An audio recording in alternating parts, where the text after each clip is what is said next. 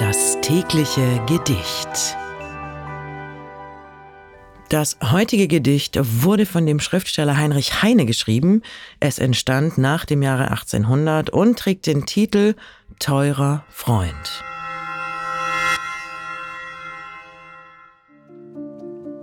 Teurer Freund, du bist verliebt und dich quälen neue Schmerzen.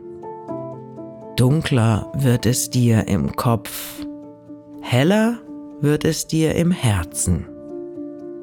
Teurer Freund, du bist verliebt und du willst es nicht bekennen. Und ich sehe des Herzens Glut schon durch deine Weste brennen. Das war Teurer Freund von Heinrich Heine. Wenn du dein Leben täglich mit Poesie versüßen möchtest, dann folge oder abonniere uns.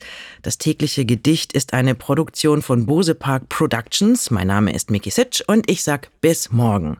Und falls du diese Folge gerade bei Spotify hörst, du kannst jetzt eine Bewertung für den Podcast dalassen und auch die Glocke aktivieren, um keine Folge zu verpassen.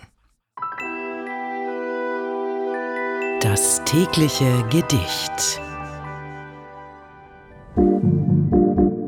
Bose Park Original